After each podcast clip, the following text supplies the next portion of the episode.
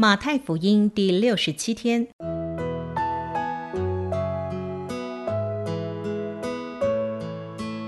每日亲近神，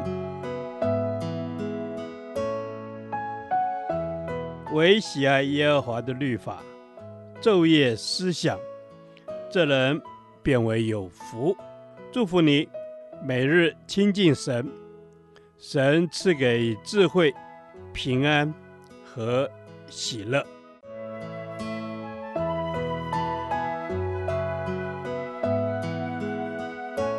这圣经能使你因信基督耶稣有得救的智慧。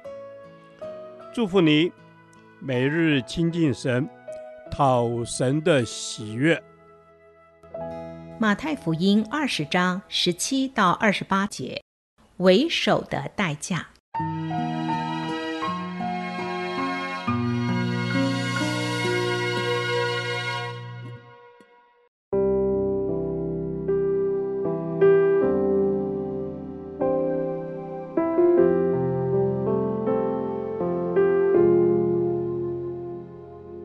耶稣上耶路撒冷去的时候，在路上把十二个门徒带到一边，对他们说：“看哪，我们上耶路撒冷去，人子要被交给祭司长和文士，他们要定他死罪，又交给外邦人将他戏弄、鞭打，钉在十字架上。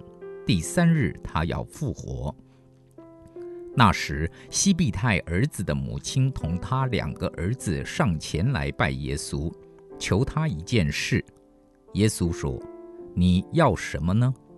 他说：“愿你叫我这两个儿子在你国里，一个坐在你右边，一个坐在你左边。”耶稣回答说：“你们不知道所求的是什么。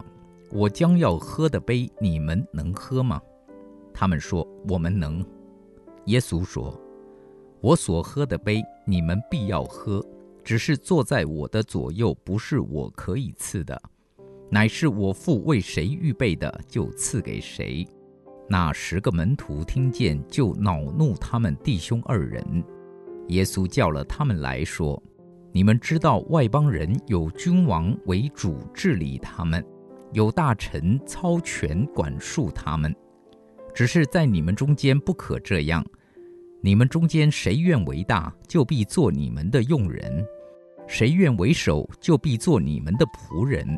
正如人子来，不是要受人的服侍，乃是要服侍人，并且要舍命做多人的赎价。这段经文记载两个门徒的母亲来向耶稣求。求耶稣让他的两个儿子将来能做左丞相和右丞相。可见这两个门徒虽撇下一切来跟随主，也受主教导三年多，可是心中却还是充满追求地位和成就的野心。而其他的门徒也好不到哪里去，因为第二十四节提到，当他们知道这两个门徒所做的，他们也是充满恼怒。可见世上的名利是很难从我们身上脱掉，求主帮助我们把这种侍奉的野心从我们身上完全脱去。耶稣如何帮助他们呢？耶稣让他们看见为首的代价。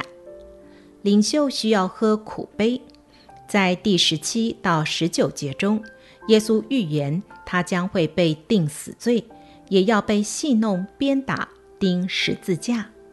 在第二十三节里，耶稣说：“这样的苦杯，凡是要服侍他的人也必须喝。服侍主是一条艰难的道路，而教会的领袖要面对的艰难与挑战更大。因此，耶稣要我们在神的国中不可求名求利，而要有喝主苦杯的决心和预备。领袖是众人的仆人。”第二十五到二十八节中，耶稣强调一个与世界完全不同的领袖观。今天这个世界是以有多少人服侍你来衡量你的地位，越是重要的领袖，就有愈多的人服侍他。阶级最高的领袖，则不仅享有从人来的服侍，也握有掌管人的权柄。然而，耶稣说，在教会却不是这样的。在教会中，越是有影响力的人，越是一个服侍别人、为别人舍己的人，他的牺牲是最多。第二十八节告诉我们，耶稣已经为我们立下领袖的榜样。耶稣在地上的时候，他比世上任何一位伟大的君王更有资格接受前呼后拥的服侍。然而，我们看见耶稣不但没有被人服侍，反而很劳苦地去服侍人，为人治病，抚慰受伤的人，最后还为全人类舍命。弟兄姐妹，领袖是众人的仆人，这个观念重要到一个地步，耶稣要以为门徒洗脚来强调。但愿教会中，不论是小组长、长老或牧师等等，都是谦卑服侍人的领袖。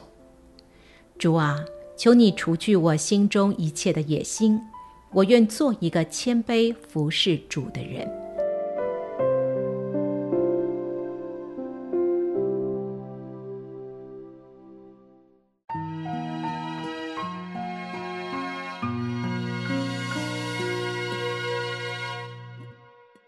导读神的话。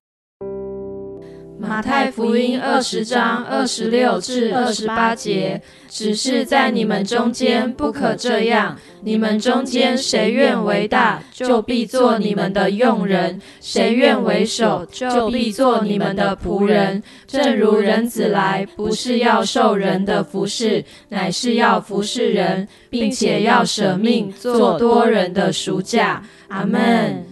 们主，你的价值观跟我们不一样，主你的判断跟我们不一样，主你为我们做了谦卑的榜样，主你使我们来效仿你。谢谢主，你在我们当中示范如何谦卑做仆人。Yes, 主是一个仆人的服侍，仆人的生命。主谁愿为大，主却要做用人；谁愿为首，却要做众人的仆人。哦，主是的，主耶稣，谢谢你成为我生命当中那最大的榜样。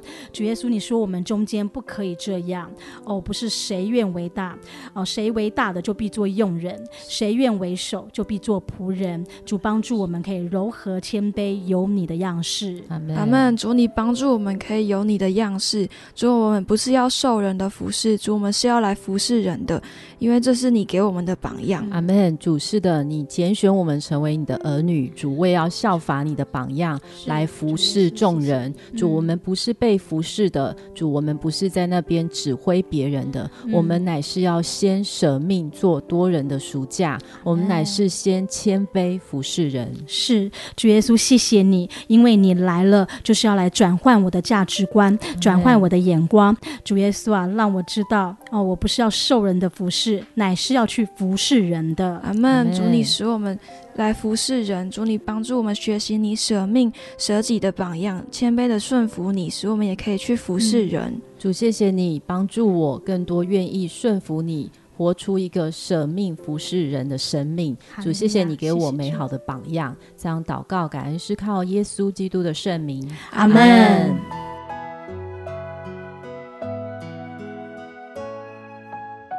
耶和华，你的话安定在天。直到永远，愿神祝福我们。